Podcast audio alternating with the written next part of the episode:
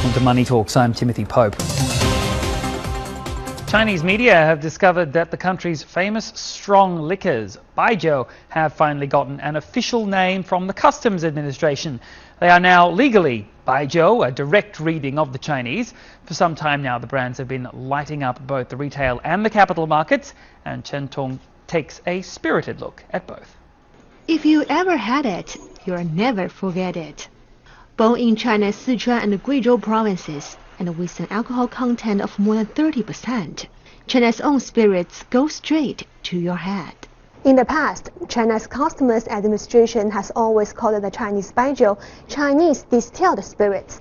But starting this year, Chinese baijiu have finally had their name officially recognized as Chinese baijiu. One of the important reasons behind the change is baijiu's increasingly popularity with the public.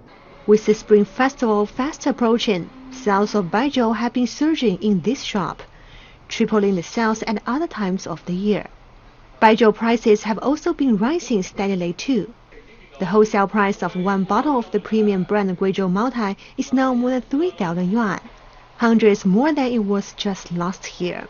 The strong liquor is turning in not only strong sales to consumers, but also strong equity performance for investors. Despite a bit of profit taking recently, the share price of Guizhou Maotai rose more than 70% last year, while that of Wuliangye jumped by more than 120%. And the capital markets seem to think that the more baijiu they have, the happier they will be.